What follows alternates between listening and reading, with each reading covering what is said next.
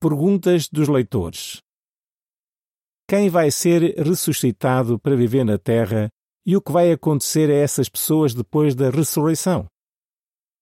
Veja como a Bíblia responde a estas perguntas. Atos 24:15 diz que haverá uma ressurreição tanto de justos como de injustos. Os justos são aqueles que obedeciam a Deus antes de morrer e, por isso, os seus nomes estão escritos no livro da vida. Os injustos incluem aqueles que não tiveram oportunidade suficiente de aprender sobre Jeová antes de morrer. Por isso, o nome deles não está escrito no livro da vida. João 5, 28 e 29 também se refere aos dois grupos mencionados em Atos 24, 15. Jesus disse que os que fizeram coisas boas terão uma ressurreição de vida, e os que praticaram coisas ruins terão uma ressurreição de julgamento. Os justos fizeram coisas boas antes de morrer.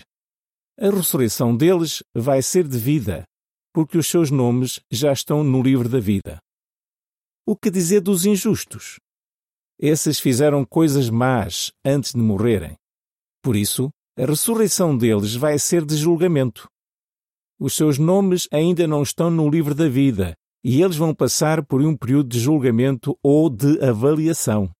Durante esse período, eles vão ter a oportunidade de aprender sobre Jeová e de ter os seus nomes escritos no livro da vida. Apocalipse 20, 12 e 13 diz que todos os ressuscitados precisarão de obedecer às coisas escritas nos rolos. Esses rolos são as novas leis que vão existir no novo mundo.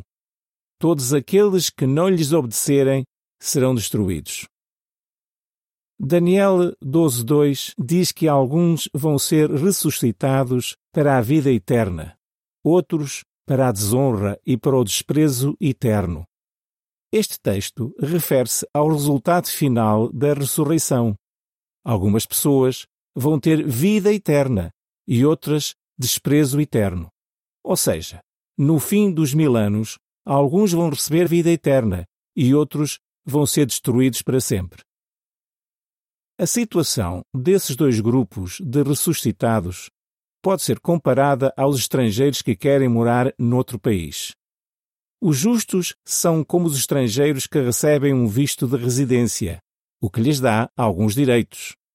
Já os injustos são como estrangeiros que recebem um visto temporário. Tanto quem recebe um visto de residência como quem recebe um visto temporário tem de provar que é de confiança, caso queira continuar a morar no país. E, independentemente do visto que a pessoa tenha, alguns recebem a cidadania e outros serão deportados.